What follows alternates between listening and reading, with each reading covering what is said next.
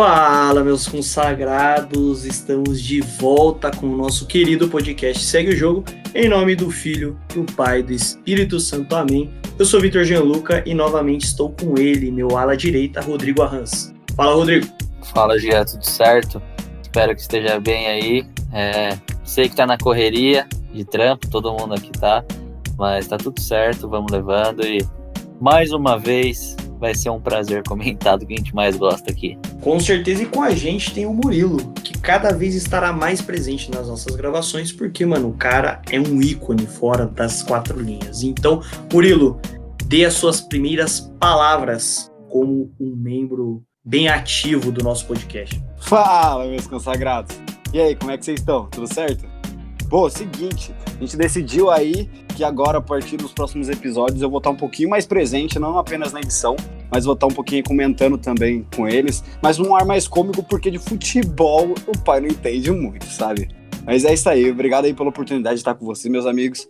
E vamos que vamos, que agora as risadas não vão ser só por trás é, dos equipamentos. Eu vou rir ao vivo com vocês aqui também. O Murilo não entende de bola, né? Mas de piada eu nunca vi. O cara vai ser o nosso chikungunya comediante, vai ficar aqui soltando só piadoca.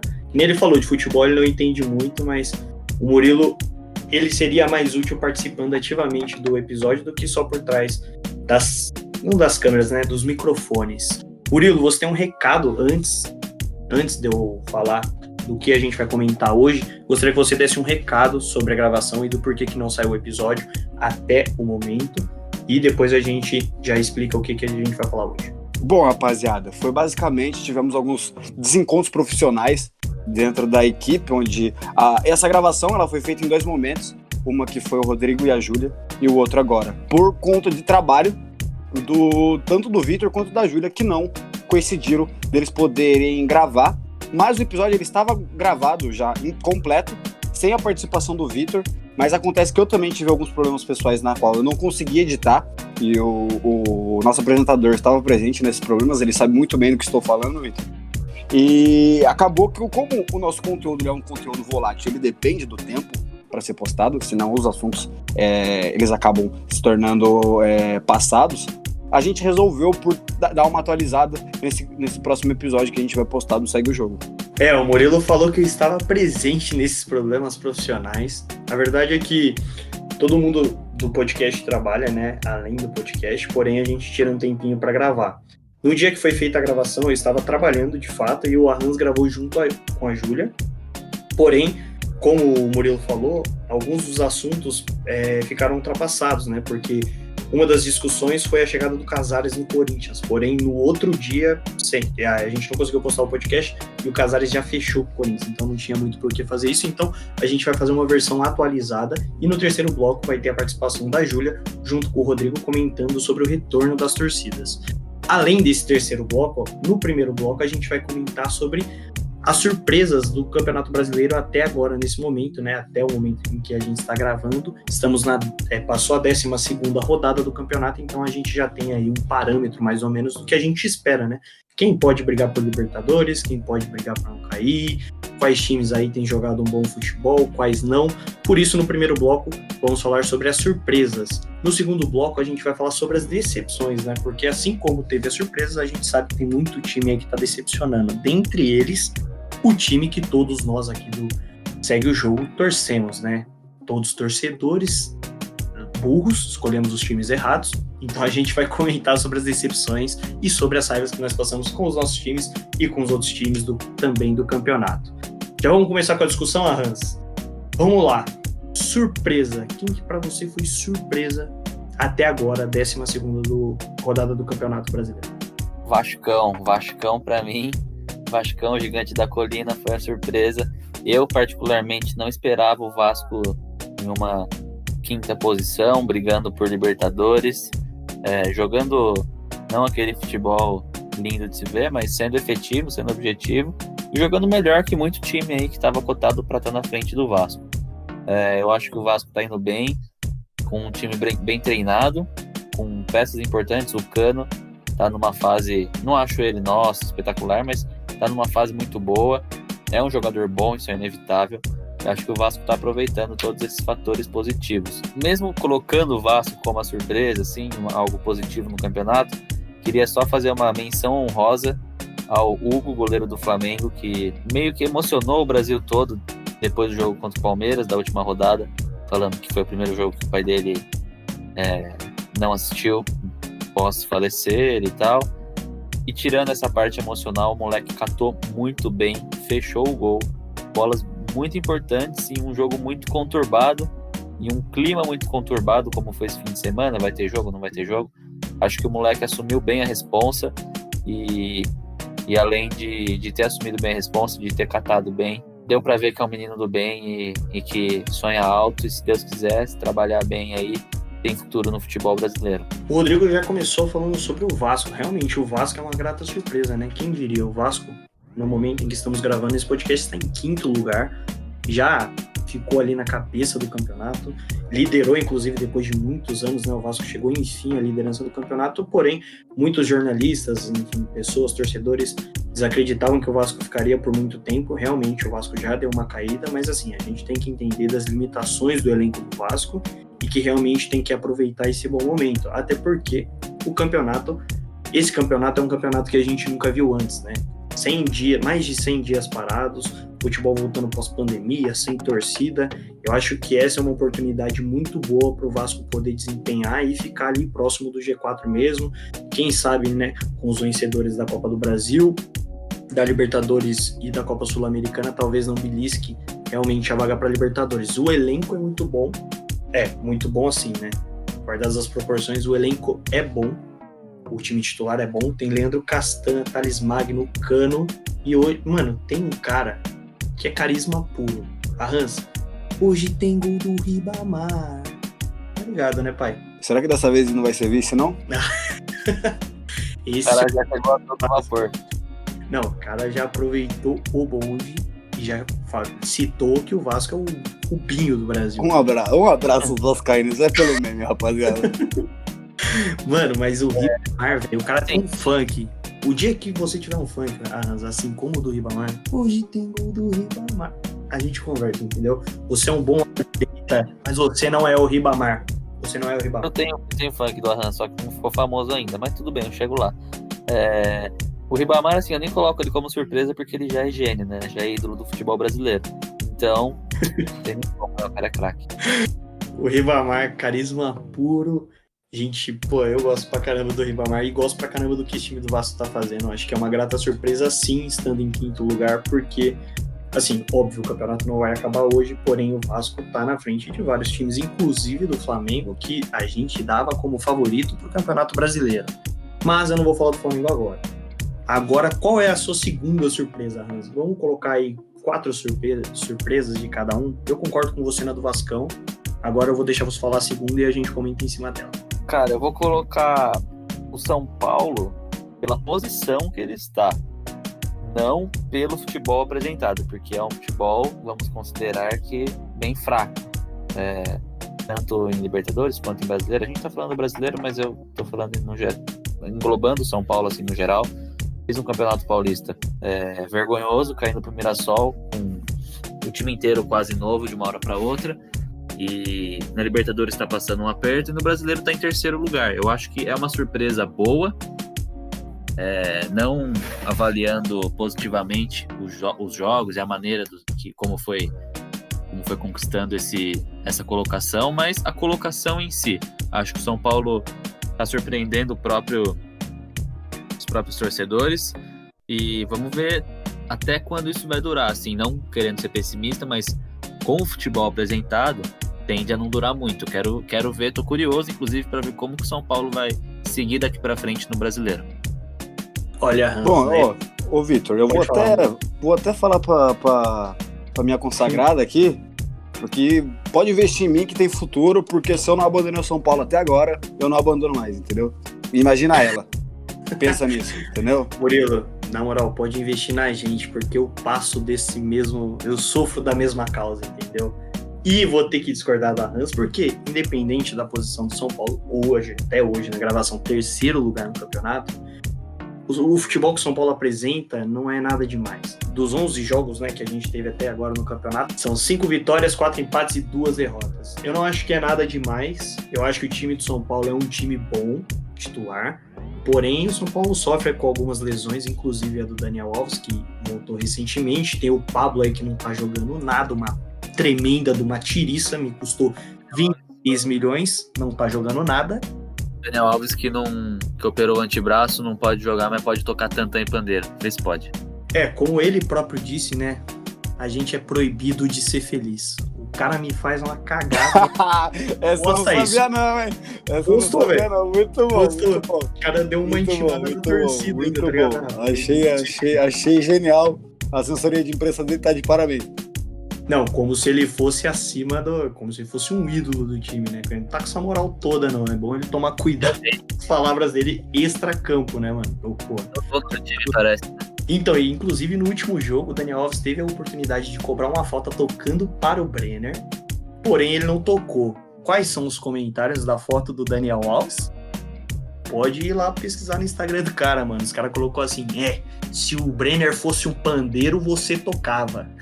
a torcida tá felizona com o Daniel. Genial. Genial. É aquela história, né? Quem tem dó é violão, né? Não, é, o Daniel Alves tá metendo o verdadeiro louco. Mas, como eu disse, eu discordo da Hans, não acho que é nada demais e o São Paulo sofre com alguns problemas. É que, pelo campeonato ser atípico, realmente é surpresa o São Paulo estar à frente do Palmeiras e do Flamengo. Porém, pelo futebol apresentado, não concordo com a Hans. Para mim, a segunda surpresa desse campeonato é o vice-líder internacional de Porto Alegre, que está fazendo um excelente campeonato com o treinador Kudê, acabou de chegar do Racing, o time do Inter vem jogando muito bem com o Gadiardo, o Edenilson perdeu o Guerreiro, que vinha jogando muito bem até a lesão, lesão séria inclusive, que vai afastar pelo restante da temporada, e o Galhardo assumiu aquela função, inclusive é um dos artilheiros do campeonato. A Hans, o que você tem achado desse Internacional? O time colorado, para mim, é um dos times que vai brigar pelo título no final do campeonato. Concordo com você, já acho que o, o Inter com um time bom, um time equilibrado, acho que em todas as posições. O Guerreiro falou que só ia jogar no, no Corinthians no Brasil, né? E ele tá fazendo jus à palavra, ele realmente só jogou no Corinthians no Brasil. Mas é só uma indignação aqui com ele que eu quis dar uma alfinetadinha no Guerreiro. Mas o Inter tá tá mandando muito bem, tá sendo um time consistente, bem treinado, com peças importantes.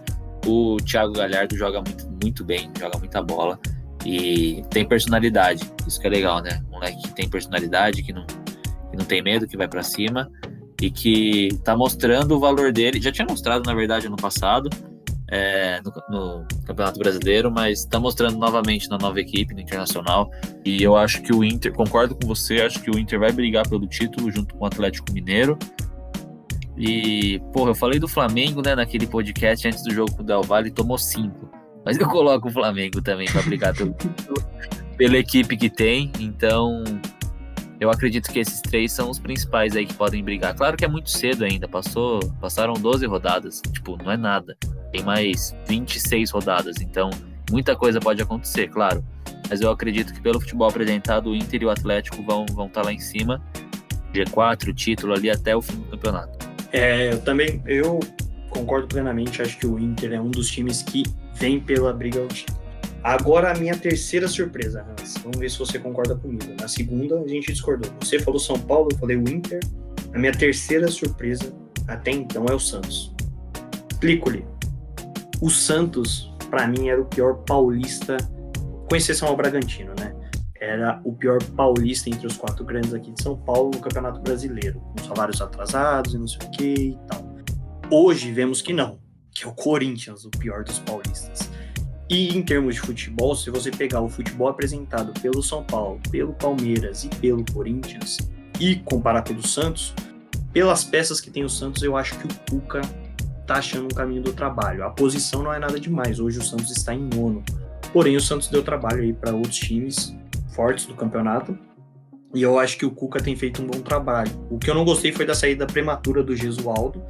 E apesar dessas cagadas da diretoria Santista, o Cuca, que nem eu falei, o time dá trabalho, você tem o Soteudo jogando muita bola, você tem o Marinho voando, inclusive sendo cotado aí para a seleção brasileira.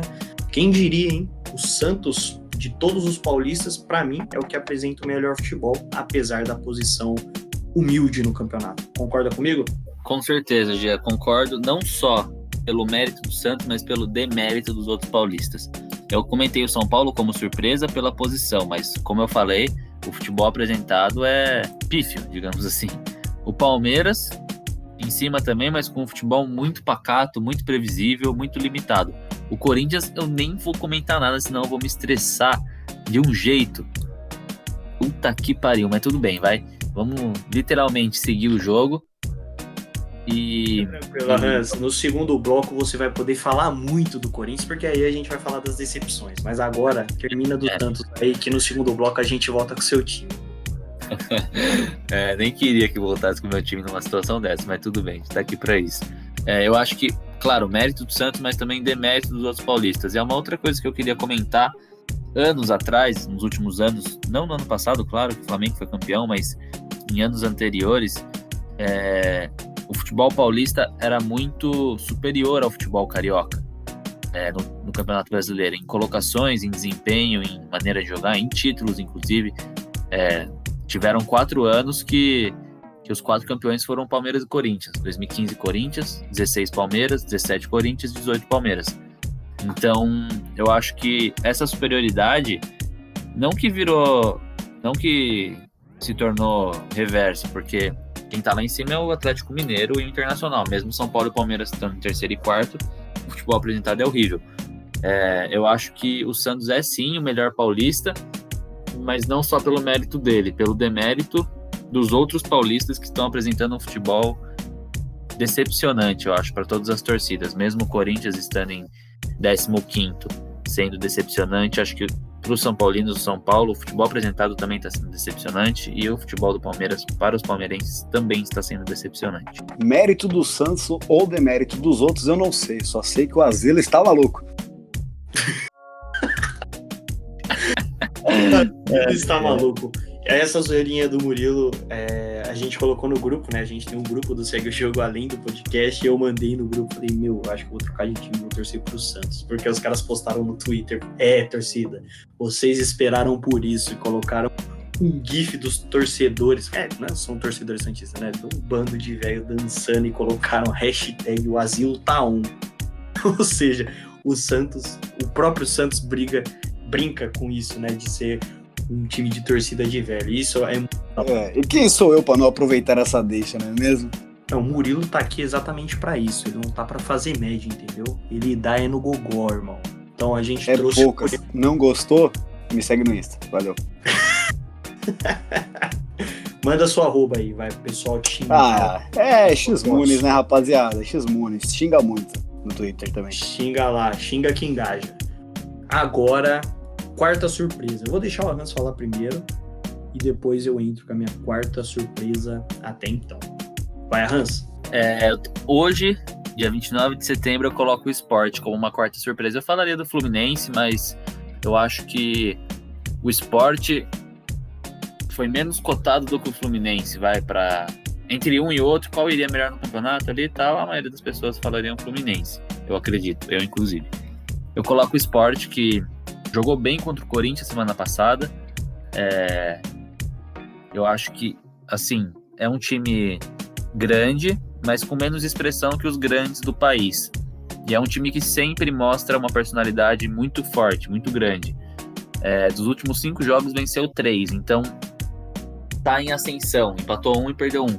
Então, assim, tá em ascensão no campeonato, tá em um momento positivo e pode surpreender é, positivamente, continuar surpreendendo positivamente em um futuro próximo, se manter esse ritmo, se manter essa pegada, se manter esse, essa maneira de jogar, essa, essa vontade. Pegou o Thiago Neves, o Thiago Neves dentro do campo, a gente já viu a qualidade que ele tem. Vamos ver se o extra-campo vai deixar ele jogar. Mesma história do Casares no Corinthians, claro, devido às proporções, não estou comparando o futebol de um nem de outro, mas acredito que o esporte tem tudo para manter essa sequência boa. O que, que você acha, Jean? Ah, você falou do esporte, eu lembrei só da torcida. O Barbie dentro dos aflitos e você se esconder. Mano, não sei o que, que tá acontecendo. Hoje eu tô cantor pra cacete, tô desenrolando nas músicas.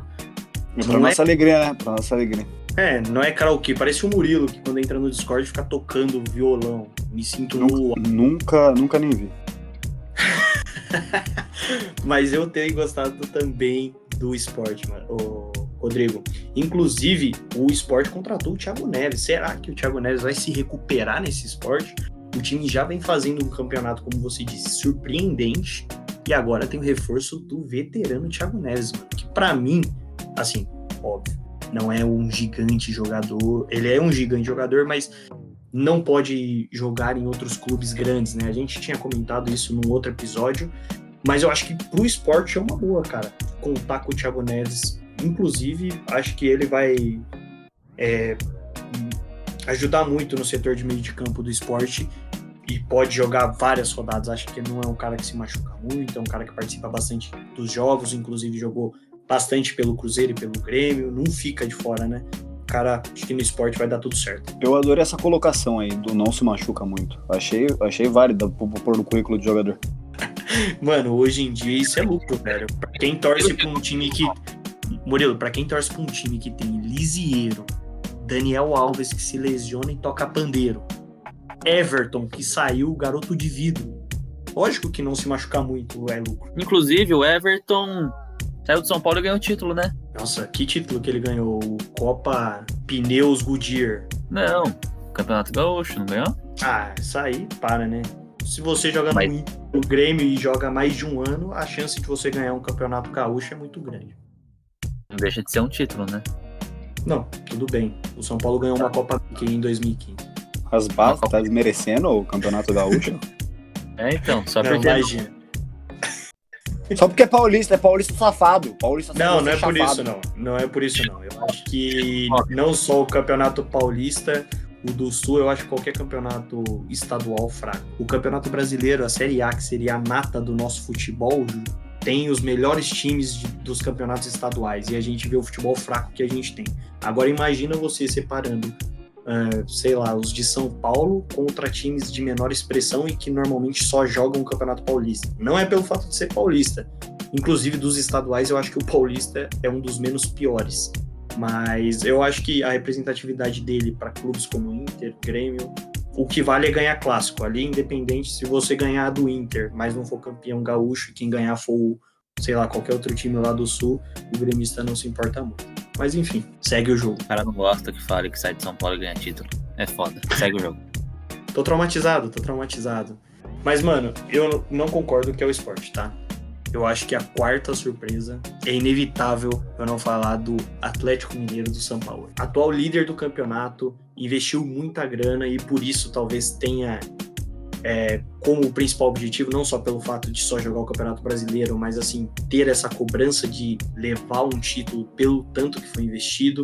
Você tem o treinador que é o Sampaoli, os jogadores do Atlético Mineiro no elenco. Você tem o Everson que saiu do Santos, você tem o Vitor de goleiro e o Rafael, três goleiros bons. Em times aí que na Série A falta um goleiro. Você tem o Gabriel, Junior Alonso, Hever, mano, tem muitas opções. Guga, Mariano, Arana, isso sem contar o ataque que você tem Sacha, Keno, o próprio Tardelli que tá fora do campeonato, Savarino, Marrone. O Atlético Mineiro, para mim, hoje, briga com o Flamengo pelo melhor elenco do Brasil e só tem o Campeonato Brasileiro para disputar. Eu acho que o Galo, assim como o Inter, vai brigar pelo título. Eu coloco o Galo, Inter e Flamengo como os favoritos ao título. Concorda? Concordo com os favoritos ao título, mas não vejo o Galo como uma surpresa porque já tinha um time bom e já era esperado uma campanha boa. Assim, eu coloquei o esporte por, por ser menos esperado uma campanha que está fazendo, entendeu? Não que a gente esperava que o Galo fosse o primeiro Sim. colocado, mas esperávamos que o Galo estivesse ali no topo, vai. Então é por isso que eu coloquei o esporte. Esperava um bom campeonato, sim, do Atlético Mineiro, mas não achava que o time fosse encaixar tão rápido e que o São Paulo fosse utilizar tão bem as peças quanto ele utiliza tão cedo no campeonato. E acho que esses pontos, inclusive, que o Atlético conquistou agora no começo são muito importantes para a briga do título lá na frente. Porque o Inter tá ali em segundo, tem jogado bem, porém o Flamengo não tá jogando bem. E se o Flamengo é um dos que vai brigar pelo título e não tá conquistando esses pontos, esses pontos que o Atlético conquistou agora, lá na frente, podem pesar a favor do Galo. Agora, como o Murilo tá aqui do meu lado, eu já vou pedir para ele dar o um recadinho ao vivo. Murilo, sem pressão, não gagueja. Qual que é o seu recadinho de hoje? Não, pode deixar que aqui não precisa de edição pra ter. Ah, só porque eu falei que não ia gaguejar. Não, não precisa de edição, não. é o seguinte, rapaziada. A gente tá pensando em mais pra frente é, conseguir realizar um sorteio para vocês de uma camiseta de time que vai ficar escolha de vocês. E a gente queria, na verdade, primeiramente, saber o, o, o, feedback de vocês. Tipo, o que vocês acham, se vocês se engajariam nisso, se vocês participariam.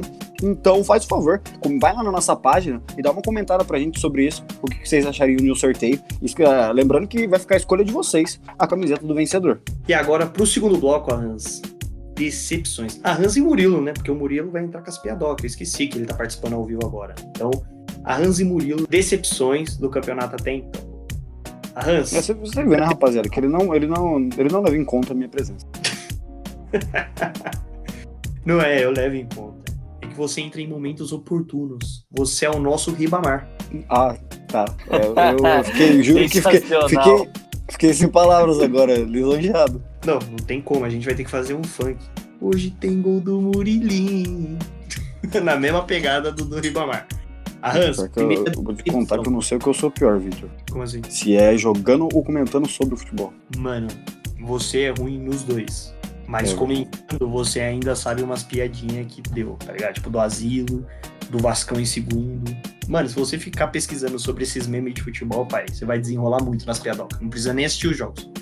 É, faz sentido. O Victor nunca é me escolheu pra um time, rapaziada. Na escola ele nunca me escolheu pro time dele. Você era o último. Eu sempre. Eu, não, eu não ficava nem pra goleiro, porque tinha goleiro, eu era o fixo. Ah, Hans, eu vou explicar. Na época eu era o ala direita desenrolado, ensaboado igual você. Com o tempo, quando a gente jogou junto, eu fiquei mais pesado. Então eu virei o fixo. Só que na época que nós moleque, o Murilo era mais pesado, não era muito habilidoso, então ele era o cara da foice. E o que tirava os méritos do Murilo quando a gente entrava em quadra? E eu e os moleques da sala entrávamos. Moleque de topper, outro de umbro, um cara de. não, não, e eu de Adidas. Não, não, e eu de Adidas. Você não vai, você não eu vai entrava ali. A Hans. Aí eu entrava com a minha F50, a minha Predator, tá ligado? E o Murilo uhum. entrava de tênis Bibi de rolinha. juro, juro. Eu deslizava juro. na quadra. O pisante do fute. Eu deslizava Viado. na quadra. Imagina ele, queria, ele andava mais rápido isso. que todo mundo. Imagina o treinador chegando na preleção e falando assim, rapaziada, em que posições que vocês jogam? Aí eu chegava, ala direita, ele falava, ô, oh, demorou, vamos testar você ali. Ô, oh, ala esquerda. Aí o Murilo vira de bibi. Atacante, professor. Joga de atrás, joga de fixo. Atacante de bibi é foda. Mas aí eu ia chegar primeiro que geral. Não, eu tinha como, né, pai? o cara tava motorizado, filhão, com dois pneus. Mas arranjo, arranjo, vê, vê pelo lado bom. Eu tinha meu valor, sabe? É, eu era aquele cara que o professor falava de cantor assim, quebra, aquele ali, tá bom. E aí tinha substituições. Cara, é tipo lateral Fagner, fecha o meio e dá o fundo. O cara vai pro fundo da tesoura. E, mano, o Murilo era tão empenhado com o bagulho de fute, de engajar as pessoas da família, mano, que a mãe dele assistia. A minha mãe também. Minha mãe pulava na grade. Loucura. Minha mãe é corintiana, né? Então, imagina. Ah, barraca. Né? E a família do Murilo, e a mãe, tia, pai, não sei o que, todo mundo, até a calopsita do Murilo colava nos jogos. Minha calopsita era embaçada. O Chuck. Rapaziada, retomando o foco da nossa discussão, com exceção a hashtag Murilo Bibi no Instagram, a gente vai comentar sobre as decepções do campeonato até então. Hans, qual que é a sua primeira decepção? Você já vai começar falando do Corinthians? Porque eu acho que você vai ter que falar do Corinthians em algum momento. Não queria. Eu acho que assim, o time do Corinthians já não expressava, não esboçava nenhum campeonato bem feito antes mesmo do campeonato começar. É, a gente sabia, eu como corintiano sabia que seria não não seria briga para G4, não seria nada disso. Longe, inclusive, mas não achei que ia ser tão longe. Não achei que ia ser tipo, não achei que ia ser tipo G4 a tabela virada de ponta cabeça. É, eu acho que o futebol tá medíocre, assim. Não tem outra palavra, vergonhoso. Os jogadores estão com mais raça, estão com mais vontade e tal, mas assim, não adianta não ter peças fundamentais que podem ajudar o Corinthians a sair desse buraco, digamos assim. Eu acho que o Casares veio muito para somar, veio muito para para é, agregar no time do Corinthians e pode ajudar a tirar, não que vai tirar, mas acho que pode ajudar a tirar o Corinthians dessa, dessa fase tão ruim como tá. Ele com o Otero tem cruzamento, os dois tem, Porra, os dois na balada, se conhecem então, dentro e fora de campo, isso que é importante, que quem faz gol beija, quem faz gol beija, quem faz, Imagina esse quem faz gol beija na night, né? Luan, Já sabe. Casares e Otero. Meu Mas balada. não, o Corinthians Corinthians tem o quadrado mágico do bar. Nossa, Luan, E Casares, Otero e Jô. Imagina esse quadrado mágico no rolê. Nossa. Me chama, Jô. me chama, me chama. Bom, mas eu acho que o Corinthians é sim a primeira decepção por ser corintiano e por não esperar isso do Corinthians como de maneira imparcial, que eu digo mesmo. Acho que todo mundo, por mais que não é um time bom, que não ia brigar por nada, eu acho que ninguém esperava essa campanha horrenda do Alvinegro do Parque São Jorge. É, o Arranz já falou tudo. Marcha Fúnebre tá tocando até agora. Mas eu quero saber a opinião do Murilo, porque agora, como eu disse, o Murilo é o nosso Ribamar. Murilo, entre brilha. O que, que você acha do Corinthians? Rapaziada, tô adorando essa fase aí. Pode continuar por mim. E que na minha vida toda eu acho que eu não torcia, não sei que se eu torcia mais pro São Paulo ganhar ou pro Corinthians perder. E a minha vida começou a dar errado quando o Corinthians saiu da, da segunda divisão, entendeu? E quero que se foda, mas tô adorando. É, entre torcer, entre torcer pro São Paulo ganhar e pro Corinthians perder, acho que tá mais fácil torcer pro Corinthians perder, viu, mano? esse- Não que o São Paulo esteja fácil de ganhar, não é mesmo? Não, no histórico. Foi justamente isso que eu quis dizer, que o São Paulo não vai ganhar nada. Não, realmente, São Paulo não vai ganhar. Ah, olha, vários olha o anos- veneninho do corintiano, você viu, né? O veneninho dele. Em vários anos a gente questionava, né, se o Corinthians tinha um time para brigar por títulos. E male male, com aqueles times que a gente, como eu disse, questionáveis, o Corinthians, a gente falava, o Corinthians vai brigar por nada esse ano. Ia lá, campeão. Ah, Corinthians, isso aqui é quarta força. Campeão.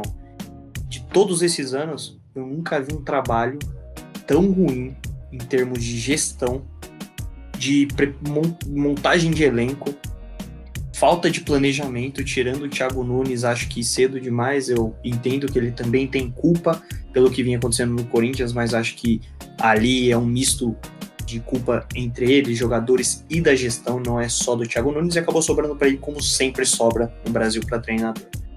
Mas quem diria, o Corinthians com um time aí que a gente, mais uma vez, não coloca aí como candidato ao título, mas agora como um candidato ao rebaixamento a uma posição, o Corinthians é o penúltimo antes da zona do rebaixamento.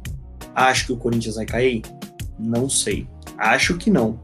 Mas como é um ano atípico, é bom o Corinthians ficar de olho, né? Com certeza, é bom ficar de olho, até porque se continuar jogando esse futebol, eu também acho que não vai cair, mas se continuar jogando, vai brigar pra não cair, com certeza absoluta. E eu concordo com você no pior planejamento. Eu acho que, eu não vou citar o, o ano do rebaixamento em si, porque eu acho que, por mais que o planejamento esteja ruim, nada se compara a ser rebaixado, assim, e a, um, a um, uma campanha pífia como foi.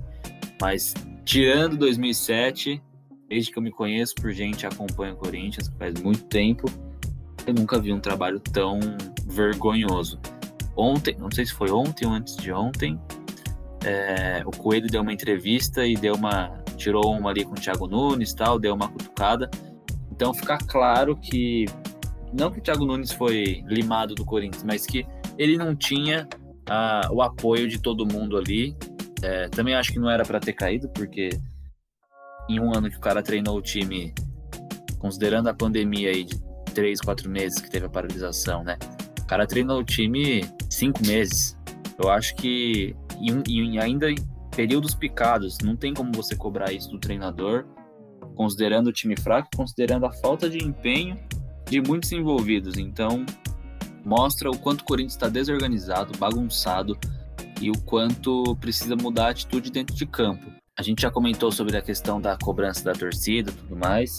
Eu acho que se não mudar essa postura, pode azedar para alguns jogadores. Não que eu acho correto, é, mas eu acho que pode acontecer porque a coisa está feia.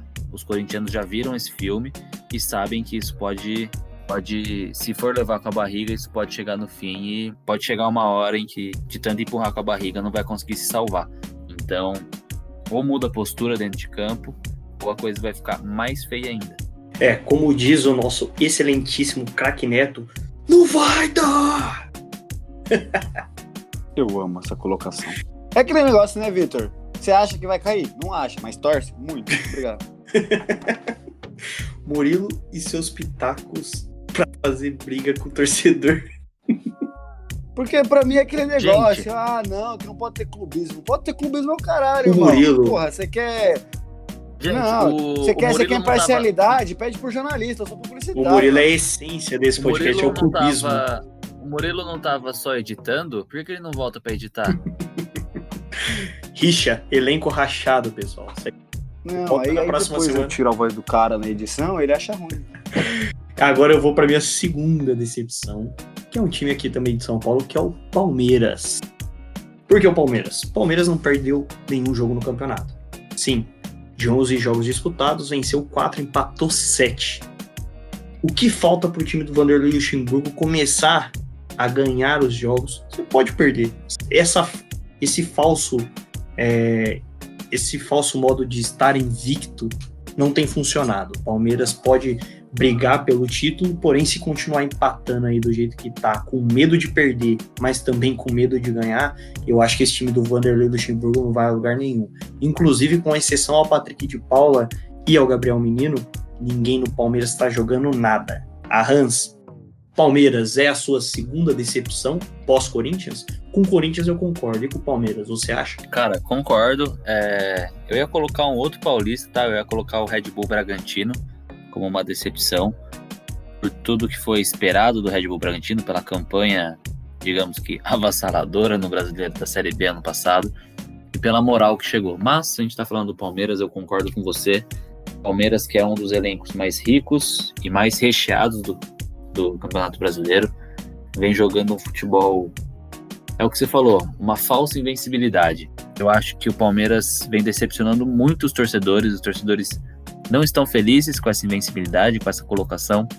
Eu conheço alguns palmeirenses e todos eles estão decepcionados com o time, decepcionados com o Luxemburgo. E eu acho que o que precisa mudar para o Palmeiras evoluir e poder brigar por um título, por uma vaga em Libertadores, alguma coisa assim, eu acho que tem que mudar a atitude. A atitude do treinador, do Luxemburgo, eu sempre defendi, sempre falei bem do Luxemburgo. Acho ele um puta profissional, mas defendi quando falavam que ele estava passado tudo mais. Mas eu acho que tem que mudar é, a atitude do Luxemburgo com relação ao elenco, a atitude dos jogadores. É, é muita. Eles falam demais, é muito mimimi e eles jogam de menos. Não tô julgando é a profissão dos caras, os, os caras trabalham todo dia, treinam todo dia, não tô criticando isso, mas eu acho que é muita mídia para pouco futebol mostrado, assim, é muita eles acabam se escondendo atrás de notícias, se escondendo atrás de ocasiões que acabam refletindo no, nos jogadores, não se escondendo, mas usando isso de bengala, de muleta para poder justificar uma possível um possível jogo mal jogado, um possível futebol mal apresentado. Eu acho que o Palmeiras tem que colocar a cabeça no lugar é, e tem que ter mais vontade de jogar. O que você falou da exceção do Patrick de Paula, concordo também, moleque é muito bom de bola, um puta de um volante, joga muito bem, tem personalidade, não tem medo, vai para cima. É, e eu acho que ele é um exemplo a ser seguido. É, mesmo sendo um garoto, é um exemplo a ser seguido dentro do, do elenco. O Bruno Henrique tem que olhar ele, tem que aprender. É, o Felipe Melo tem que olhar ele, tem que aprender. Esses jogadores cobras tem que olhar e tem que aprender a falar menos e a jogar mais. Acho que o Palmeiras está precisando de personalidade, está precisando de atitude, tanto da comissão técnica quanto dos jogadores. Fala muito, fala muito. É aquele negócio que você falou, né? Esse logo aí, né? Exatamente. Já dizia o Tite pro Felipão na época, treinador do Palmeiras. O Vanderlei Luxemburgo utilizou essa semana em entrevista, não sei se vocês viram, pós o calor que o Palmeiras sofreu do sub-20 do Flamengo, com algumas peças ali do elenco principal. O Vanderlei Luxemburgo, ele falou do Klopp, citou o trabalho do Klopp no Liverpool e falou, pô, o cara só conquistou o que conquistou porque deram tempo para ele trabalhar. Mas vou te contar, mano. O Palmeiras tá tendo muita paciência pro elenco que tem, os jogadores que o Vanderlei tem para trabalhar tanto no time titular e de opções, como eu disse, no banco de reserva. É uma defesa pouco vazada? Sim, mas também é um time que marca poucos gols e cria poucas chances. O Palmeiras é muito limitado em, na criação de jogadas. E o Palmeiras tem quatro meias armadores no banco, e somando do banco e dos e, e titulares, o Palmeiras tem cerca de cinco meias armadores, e é um time que não cria nada. Depende muito de lampejos do Patrick de Paula, que é volante, e do Gabriel Menino, que é um outro garoto. O Luiz Adriano também não recebe muitas bolas. Então, se o Palmeiras continuar desse jeito aí, para mim vai ser uma decepção no, no restante do campeonato. Agora, outra decepção. A Hans, quem você elege aí como terceira decepção? Você falou do Bragantino, eu não sei. Você quer falar um pouquinho mais sobre o Bragantino ou você quer ranquear outro time aí como terceira decepção? Cara, eu, eu citei o Bragantino e, e eu acho que. Já que a gente já falou bem brevemente aí do Bragantino, vai, vamos dar uma excluída, só foi um, um spoiler. Eu, eu vou colocar o Grêmio. É, pelo, pelo elenco que tem, que não é para estar tá na posição que tá, tá um ponto a mais que o Corinthians e uma posição acima do Corinthians. Eu acho que o Grêmio tem um time bom, tem um treinador que para mim é excelente. Renato Gaúcho para mim é o melhor treinador do país. É... Só que assim vem apresentando também um futebol decepcionante, vem apresentando uma, um planejamento muito fraco é, para esse campeonato brasileiro. Claro que a pandemia atrapalhou todo mundo, mas eu acho que o Grêmio é uma grande decepção junto com o Corinthians, do Campeonato Brasileiro em geral. É, a gente citou o Palmeiras aí, mas querendo ou não, é aquela história. Tá jogando muito mal, mas tá lá em quarto. Inevitável. Se jogar muito mal pro resto do campeonato e ficar em quarto, vai para Libertadores. Então, eu acho que o Grêmio, pelo futebol apresentado e pela própria colocação, eu acho que a gente pode colocar aí como uma, uma terceira decepção. É, Hans, eu concordo com você. O Grêmio, sabe qual é a decepção de ver o Grêmio nessa posição? É ver que tem, como você disse, um bom treinador, um cara que tem capacidade de fazer um bom trabalho, porém, o que ele se apoia? Vou priorizar as competições de mata-mata e não vou colocar o meu time principal para jogar o Campeonato Brasileiro. E não é de hoje que ele faz isso, cara. Esse campeonato é atípico, realmente o calendário tá curto e ele poderia sim fazer um revezamento. Porém, ele já fazia esse revezamento nos anos anteriores e agora a gente tá vendo ele se repetir e o Grêmio tá em 14. Para mim, o Grêmio é um dos times que deveria estar lá no G4, se não no G4, próximo. E, por exemplo, talvez no lugar do Vasco em quinto. Porém, está em 14, um ponto à frente do Corinthians. E se continuar desse jeito, pode complicar pro, complicar pro Grêmio no final do campeonato. Por que não? E lembrando do treinador, estava comentando um pouquinho sobre o Renato Gaúcho. Para mim, ele é o melhor treinador brasileiro. É, na, ele só está à frente, acho que, do Rogério Ceni. E após esses, eu acho que tem uma lacuna grande entre os treinadores brasileiros no momento, de que poderiam assumir um outro trabalho e fazer um grande trabalho em outros clubes. E o Renato Gaúcho, ele tem essa fama de recuperar jogadores, porém a gente citou na, no primeiro bloco, quando a gente falou um pouquinho sobre esporte, do Thiago Neves, né? Um cara que ele não conseguiu recuperar. Será que o, o Renato Gaúcho está perdendo a mão no trabalho do Grêmio? Porque ele é bem vitorioso lá, é ídolo como jogador e como treinador. Porém, a gente sabe que tem chegado cobranças lá na porta dele, o pessoal tá batendo lá.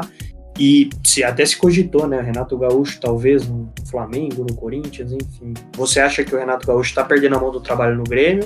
Ou de que esse negócio de priorizar é o que está afetando e ele continua sendo o excelente treinador que ele é. Eu acho que o Renato Gaúcho já perdeu a mão no Grêmio. Eu acho que ele tinha que vir pro Corinthians. Não tô zoando. Acho que ele não perdeu a mão no Grêmio ainda não. É, como você disse, ele é um ídolo, tanto como treinador, como, como atleta profissional, futebolisticamente falando. É, mas eu acho que ele ainda tem a possibilidade e competência para tirar o Grêmio da posição que o Grêmio tá.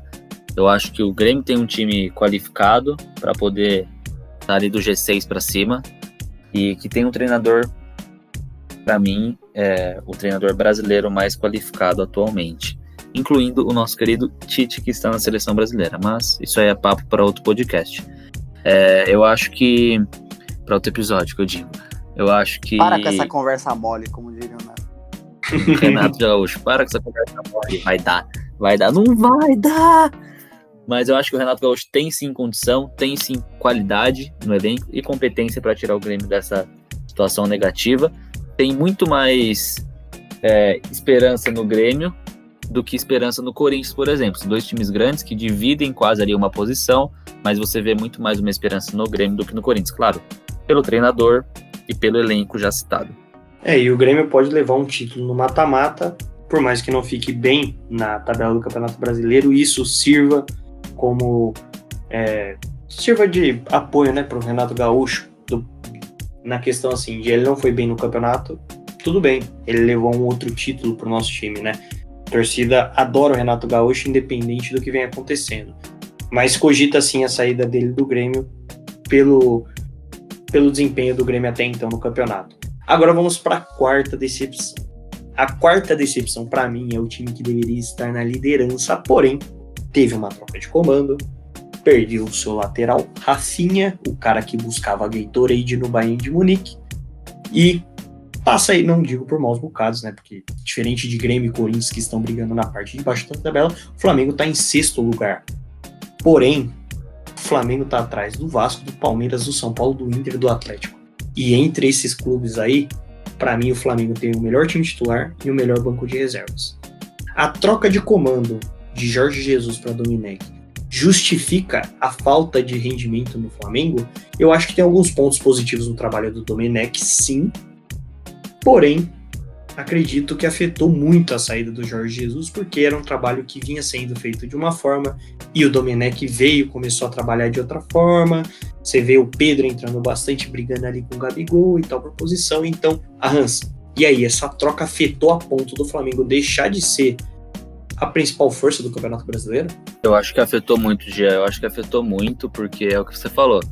Com Jesus trabalhava de uma forma que já estava consolidada, que já tinha ganho tudo que tinha é, disputado. Só que eu acho que, mesmo assim, tem uma coisa que pega muito, que é aquela história: quem tem que se fuder, velho, se fode, não tem jeito.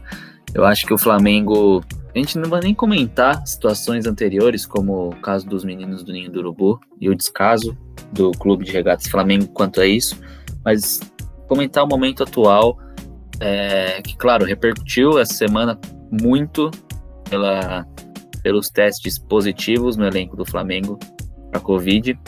É, o Flamengo foi o time que desde o começo forçou a barra para voltar, forçou a barra para. começou a treinar mais cedo, é, tentou fazer, tentou mexer os pauzinhos para que o futebol voltasse em um momento tão delicado e de pouca necessidade, pouca não, de nenhuma necessidade do futebol. Inclusive foi ao Palácio da Alvorada conversar com o presidente diretamente pela volta do futebol, né? Citou que, é, vou... que haviam se preparado para a volta e quem não havia se preparado, é, enfim, cagou para os demais clubes, né? E aí agora o Flamengo tá tendo esse surto de Covid no elenco. Mas só fazendo um, um asterisco aí, já, o pseudo-presidente, né? Que esse cara não é presidente, mas isso aí também é tema para outros episódios. É, o Flamengo se mostrou indiferente desde o começo a tudo isso que vem acontecendo. E é o que eu falei. É decepcionante a campanha.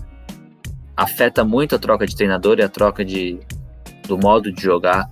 Ele já chegou tirando a rascaeta, a torcida ficou daquele jeito, ele viu que não, não tinha que fazer isso, aí voltou. Tá uma, meio que uma bagunça. Acho que agora ele tá se acertando um pouco com o time do Flamengo, mas com certeza influenciou negativamente na campanha do Flamengo, tanto do brasileiro quanto da Libertadores. É, mas é o que eu falei, eu acredito muito em plantou, colheu. A gente colhe o que a gente planta, na minha, na minha visão. E quem tem que pagar pecado, meu irmão, não tem jeito. Uma hora a conta chega. E às vezes pode chegar caro. Eles parecem eu, tipo, preparado para as adversidades da vida, sabe? é que daí Mano, quando vem, aí eu vejo que eu não tava preparado. Acha que é uma marolinha, vem uma onda de Nazaré, né? Exa exatamente, toma aquele famoso caldo. É, realmente, a conta e a conta chegou cedo pro Flamengo, né? Porque realmente, os, todos esses casos que o Arran citou, e briga com televisão. Esse ano o Flamengo brigou com a Globo, depois brigou os clubes para voltar antes da hora com os clubes do Rio, né? Que ficou dividido entre Flamengo e Vasco e Botafogo e Fluminense que se apoiaram para não voltar. e depois ele brigou com a Ferge, a instituição do Rio, brigou agora com a CBF, briga direto com o Palmeiras, ou seja, o Flamengo tá brigando com todo mundo, mas o Flamengo não tá errado, quem tá errado é os demais. Enfim, a conta chegou cedo pro Flamengo. Que nem eu falei, o trabalho do Domenech não é totalmente ruim. Eu vejo muitos pontos positivos do Domenech, porém são muitas alterações para um trabalho que estava consolidado. E aí essas mudanças refletem na falta de resultados. Porque de 11 jogos o Flamengo venceu 5, empatou 3 e perdeu 3. E poderia ter vencido mais jogos. O Jorge Jesus mesmo tinha mais títulos do que derrota pelo Flamengo, apoiado naquele time que vinha jogando sempre, né? O Gabigol ele saiu em alguns momentos, ficou ali uma birrinha tal, que nem teve a saída do Rafinha que eu citei, mas acho que nada justifica. O Flamengo continua assim sendo o melhor time do Brasil e o melhor elenco, na minha opinião. Inclusive o Flamengo colocou jogadores aí que meu Arrans citou, o próprio goleiro, né, Hugo que entrou. Além dele teve outros jogadores aí jovens do Flamengo que entraram que também conseguiram esse espaço com o Domenech, claro, no momento em que ficou naquele joga ou não joga, joga ou não joga, o Flamengo entrou um time todo mexido, mas assim, que conseguiram jogar e criar e tabelar, enfim, serem criativos para cima do Palmeiras, que para mim, como eu disse, a falta de futebol do Palmeiras não é justificável pela falta de jogadores. O time é bom. E tem opções no banco de reserva, é que o Luxemburgo não sabe utilizar. E aí vem o Domenech, coloca uma molecada aí que entra e dá uma, um calorzinho no Palmeiras. Então, que eu falei, o trabalho não é totalmente crucificável, porém para o elenco, e pelo time titular que o Domenech tem nas mãos, as opções, dinheiro que o time do Flamengo tem, o Domenech pode sim fazer mais com esse time do Flamengo e conquistar mais resultados. É muito cedo para falar. É, a proposta desse podcast não é falar o que vai acontecer daqui para o final do campeonato, e sim quais foram as nossas surpresas e decepções até então. Então, o Flamengo, para mim, e para o Arrans, como ele disse, a conta chegou cedo, é, tem sido uma decepção até então. Vamos ver se até o final do campeonato o Flamengo se recupera e briga pelo título. Como eu disse no início, né, nas surpresas Inter e Atlético Mineiro, eu acho que o Flamengo é quem vai brigar pelo título com essas equipes. O Palmeiras, se continuar com o Luxemburgo, não acho que briga pelo título e sim por vaga na Libertadores. E São Paulo, vamos ver até quando ele vai se manter em terceiro lugar do Campeonato Brasileiro, porque pelo futebol jogado, pelo elenco limitado, enfim, por várias coisas, gestão, não sei o que, problemas extracampo, tudo. Não acho que o São Paulo vai ficar nessa posição por muito tempo. Acho que outro fator que atrapalha o São Paulo é o regulamento, que não deixa conquistar meio pontinho ali por vitória em cada tempo. Filha da puta. Fechamos o segundo bloco, rapazes. Gostei muito da participação do Murilo aqui ao vivaço. Primeira vez que ele tá aqui desenrolado, ensaboado e falando ao vivo com essas piadocas e comentários totalmente clubistas. Gostei muito da sua participação, Murilo. Fala comigo, menino Bibi. Ah, não, porque o imparcial aqui são vocês. Eu sou clubista mesmo. E aqui a resenha é pouca, você tá me entendendo, né? Que eu vim pra fazer graça. Se fosse pra falar de coisa séria, eu tinha feito direito, né? Mas é isso aí, mano. Eu agradeço vocês, vocês estão ligados. Porra, projeto aqui é muito importante pra mim. E vamos que vamos, rapaziada. Ah, a alegria pro povo é. Um pau no seu cu e dinheiro no meu bolso, valeu? Meu Deus. O Murilo falou aí que esse projeto é muito importante para ele. Eu não vou citar os ocorridos da semana passada, porém diria que o quarteto mágico do Corinthians com o Murilo viraria um quinteto mágico fácil. O bom é que você tava presente, né? Então era o sexteto. Ah, eu sou o garoto Minalba, né? Eu só acompanho na resenha ali. Eu sou igual o Rafinha, eu só vou buscar o Gatorade. Só que o isotônico que você vai buscar é de cevada, né? Exatamente! Disse tudo. Então, eu sou igual o Rafinha que vou buscar o Gatorade, mas assim como a Adriana Imperador e a Luiz Chulapa, eu volto com os Danone. O pai tá on.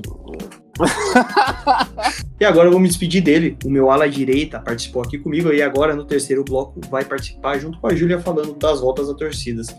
A Hans, obrigado pela participação mais uma vez. Mano, não sei o que falar mais. Fala sua arroba aí.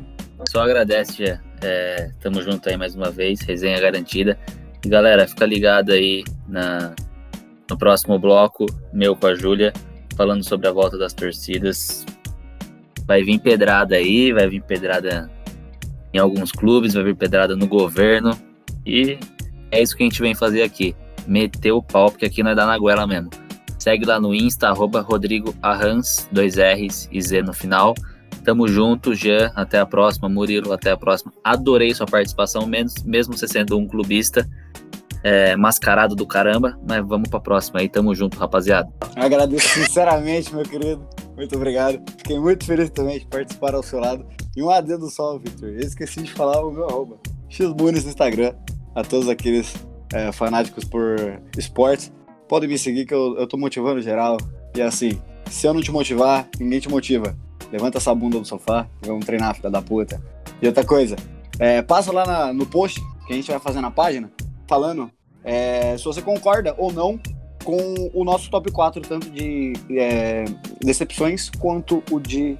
É, qual que foi o outro? Me perdoa, mas vocês entenderam. Surpresas. De surpresa, exatamente. Passem lá e fala, fala, é, nos contem o seu top 4, se vocês concordam com a gente ou não. Muito obrigado a todos. Agora, eu vou ter que encerrar esse segundo bloco. Infelizmente, não participei da discussão do terceiro, mas é isso.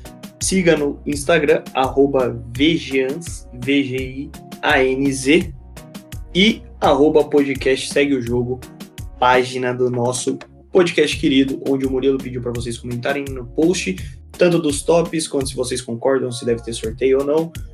Enfim, qual camisa você gostaria de ganhar, enfim, comente, xingue o Murilo, vá lá, nos ajude com a questão do engajamento. Vou pedindo para você deixar o seu like e para encerrar, Murilo, hoje você entrou em campo. Você entrou de bibi? o chute na sua Segue canela o jogo. vai dizer tudo. Hoje, né, infelizmente, com É a isso, pessoal. ausência Voltamos no do terceiro nosso bloco. fixo Valeu. Vitor Gianluca, que por assuntos pessoais não conseguiu é, estar presente aqui na nossa gravação. É, mas seguimos com a nossa contratação de peso, Júlia Cunha. E aí, Ju, tudo bem com você? Como é que você tá? É, teve uma boa semana? Vamos aí. Fala galera! Boa semana depois daquele jogo horroroso do Palmeiras. Eu não posso dizer que eu tive, né? Mas tamo aí. E você, meu amigo Rodrigo, como você está? Apesar da fase não tá boa, meu Coringão teve uma vitória não muito convincente, mas que o time mostrou tudo aquilo que eu pedi no episódio anterior, que foi a raça, que foi a vontade. Teve moleque jogando, é isso que a gente gosta, da molecada jogando, da posição, daquela vontade de vencer. Então, pra mim já, não vou falar que tá bom, mas já esteve pior. A gente vai falar sobre a possível volta das torcidas nos estádios de futebol. Sim, é isso que vocês estão ouvindo. A volta das torcidas nos estádios de futebol. Olha, é absurdo que a gente chegou. Hoje, inclusive, a Júlia me mandou um link pra gente dissertar sobre aqui no podcast. Eu fiquei meio horrorizado, fiquei paralisado.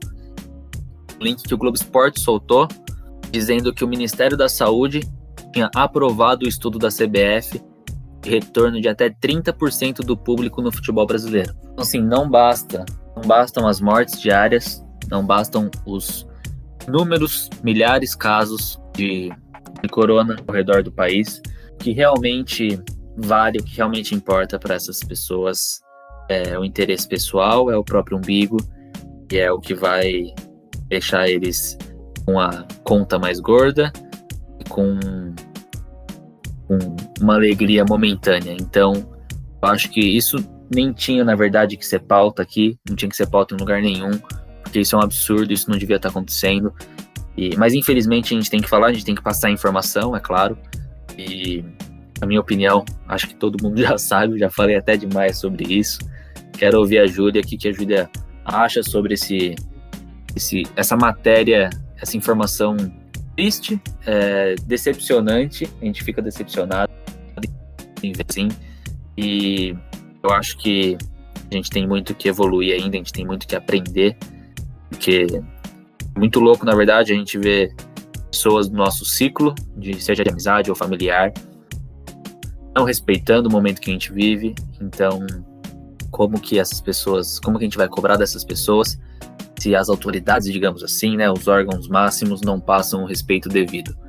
Isso a gente vai entrar, claro, num assunto muito grande que desde o começo o governo minimizou a pandemia, é, não demonstrou nenhuma, nenhum interesse, pelo contrário, demonstrou certo deboche.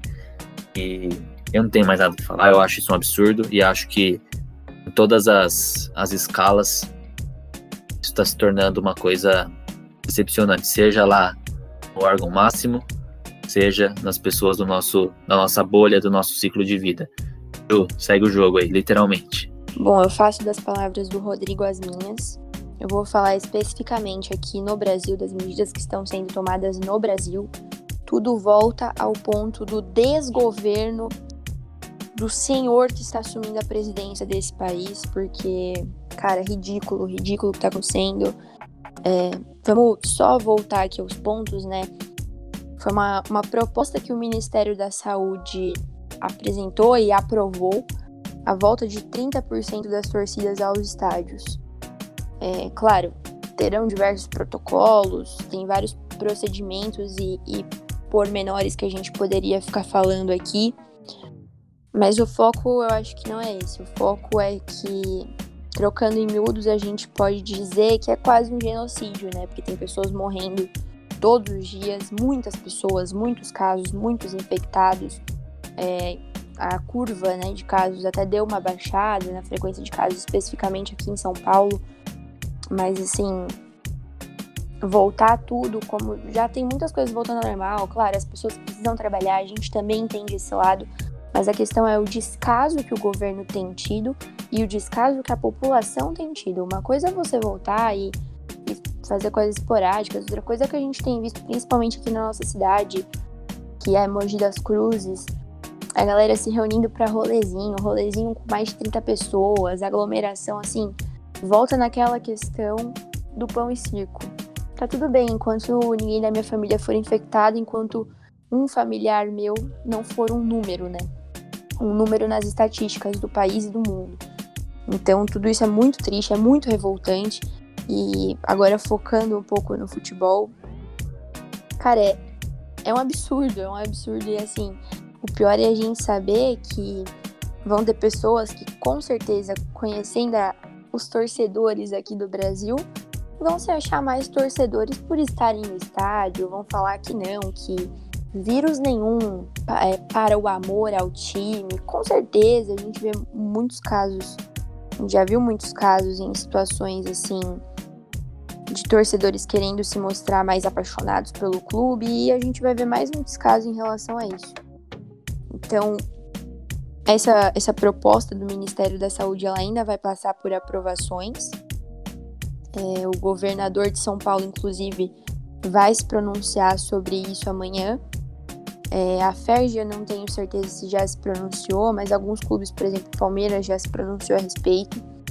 É, são, são situações delicadas, eu espero que pelo menos as federações e os, os entes responsáveis por isso tenham um mínimo de consciência, um mínimo de empatia e não sigam mais uma política desse desgoverno que a gente vive. Realmente eu falo desgoverno porque está sendo uma piada o que está acontecendo aqui no Brasil, né? Uma piada a gente vê é, medidas tão, tão descabíveis, com tanto descaso, com tanto desprezo pela sua própria nação. É, Ju, eu acho que a gente nem tem muito mais do que abordar, porque você disse tudo. É um desgoverno, é uma falta de respeito, é uma falta de empatia, como você disse, com a população. É claro que vão ter aquelas pessoas que têm que sair para trabalhar, como você disse, é... só que também tem aquelas pessoas que não precisam. Ou as próprias pessoas que têm que sair para trabalhar, eu conheço muitas delas que, além de sair para trabalhar, saem para fazer coisas alheias que não tem a necessidade de ser feitos. Então, coloca não a própria vida em risco, mas a, a, coloca em risco a vida do outro, a vida do próximo.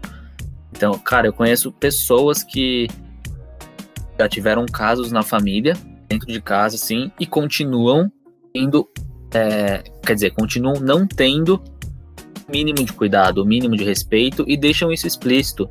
Vai pra rua, vai pra praia, vai pra rolê, vai pra churrasco, marca as coisas vai para futebol clandestino. Isso é o absurdo dos absurdos. Então, eu, eu concordo em tudo que você disse. É, com certeza vão ter aqueles idiotas falando que ah, mais torcedor que esse, que aquele, simplesmente porque tá no estádio em um momento tão delicado. Então, é, eu acho que o brasileiro tem muito que aprender. Claro, o mundo tem muito que aprender e isso veio para ensinar a todos. Mas ver o que o Brasil está fazendo, o governo está fazendo desde o começo, mostra que a gente tem muito que aprender e que a gente é extremamente subdesenvolvido. Então, uma tristeza ver que essas para as entidades máximas pessoas são apenas números. É uma tristeza ver o que vem acontecendo no país. Mas a gente sempre tem aquela esperança, a gente sempre tem aquela aquele pinguinho de, de fé que tudo vai melhorar e a gente continua torcendo para que melhore, para que a gente viva em um, em um mundo mais coerente, mais ético, porque do jeito que tá, realmente tá difícil para todo mundo.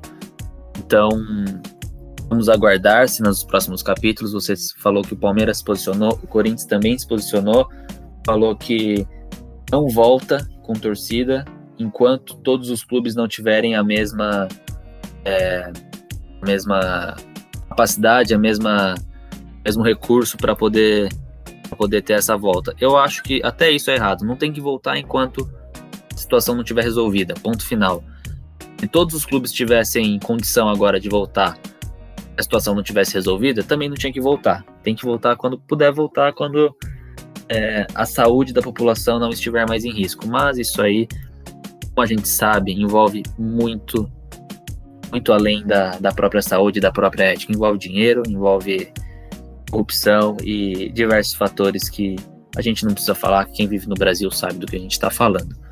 Então vamos continuar é. rezando Pode falar, Não, Ju. só o que eu ia fazer um adendo é que você falou que envolve dinheiro, envolve corrupção. No final, apesar da gente ser tão apaixonado por futebol, no final mesmo das contas, no final do dia, tudo isso se resume a um negócio. Tanto é assim que eu, eu gostaria de vir aqui e falar que o Palmeiras se posicionou contrário à volta da torcida. Eu gostaria de vir aqui e falar que os clubes tiveram uma posição mais efetiva e mais mais assim severa quanto a isso. Só que infelizmente não não é isso que está acontecendo. Inclusive, eu falei que o Palmeiras se posicionou, o Palmeiras realmente se posicionou, só se posicionou falando que a volta da torcida tinha que ser igual, se voltasse para um tinha que voltar para os outros. Mas a questão é que não deveria voltar para nenhum, né?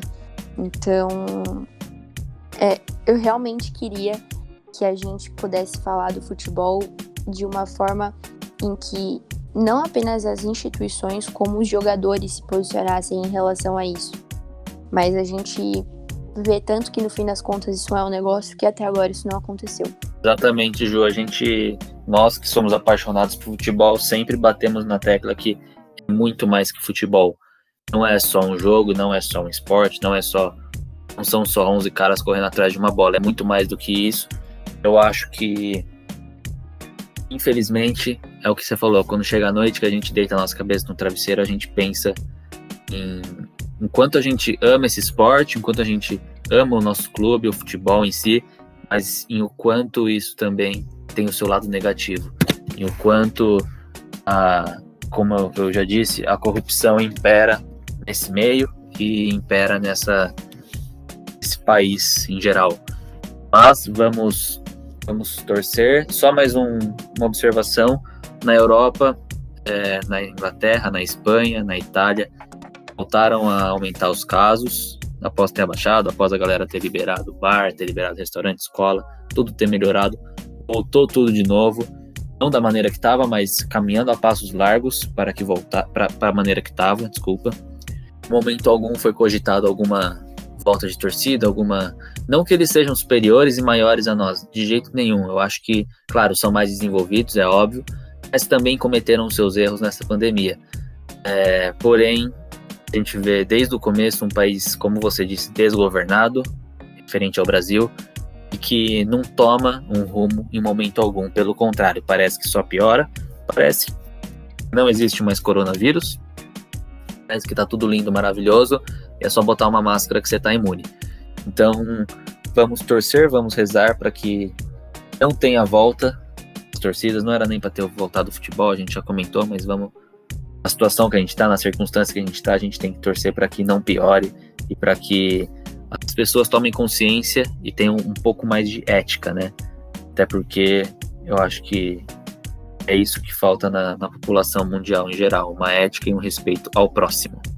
Bom, com esse fim é, dramático, mas necessário, encerramos o nosso podcast de hoje. Agradecemos a todos vocês que nos ouviram e que acompanham nosso, nossos episódios frequentemente.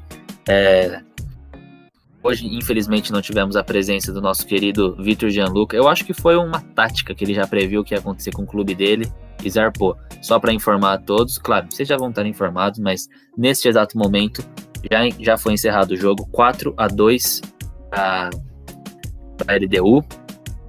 E a gente encerra o nosso podcast pedindo para que todos tenham um pouco mais de consciência, um pouco mais de ética e um pouco mais de respeito ao próximo. Vamos, vamos tentar passar por esse momento com, um pouco mais de certeza que tempos melhores virão, mas para esses tempos melhores chegarem, precisamos plantar esses tempos melhores agora.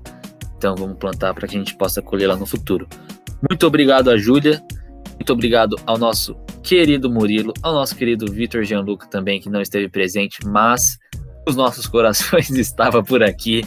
É, sigam todos nós no, no Instagram, VGians, com Z no final, é o Instagram do Gianluca arroba xmunes do Murilo, arroba jucunha, underline da Júlia e o meu, arroba Rodrigo Arrans, com Z no final também. Siga o nosso, nossa querida página desse podcast maravilhoso. Nosso arroba é arroba podcast segue o jogo, tudo junto. Lá a gente posta notícias diariamente, além dos nossos podcasts, claro. E vamos alimentando para que para que a gente leve sempre um, uma informação de qualidade com a, nossa, com a nossa cara, com a nossa resenha. Até mais, até breve. Até o próximo podcast. Esperamos que todos vocês fiquem bem. Tomem um pouco mais de uma dose de consciência ao longo do dia e que a gente possa se recuperar em breve e poder juntar todo mundo em breve, quando puder.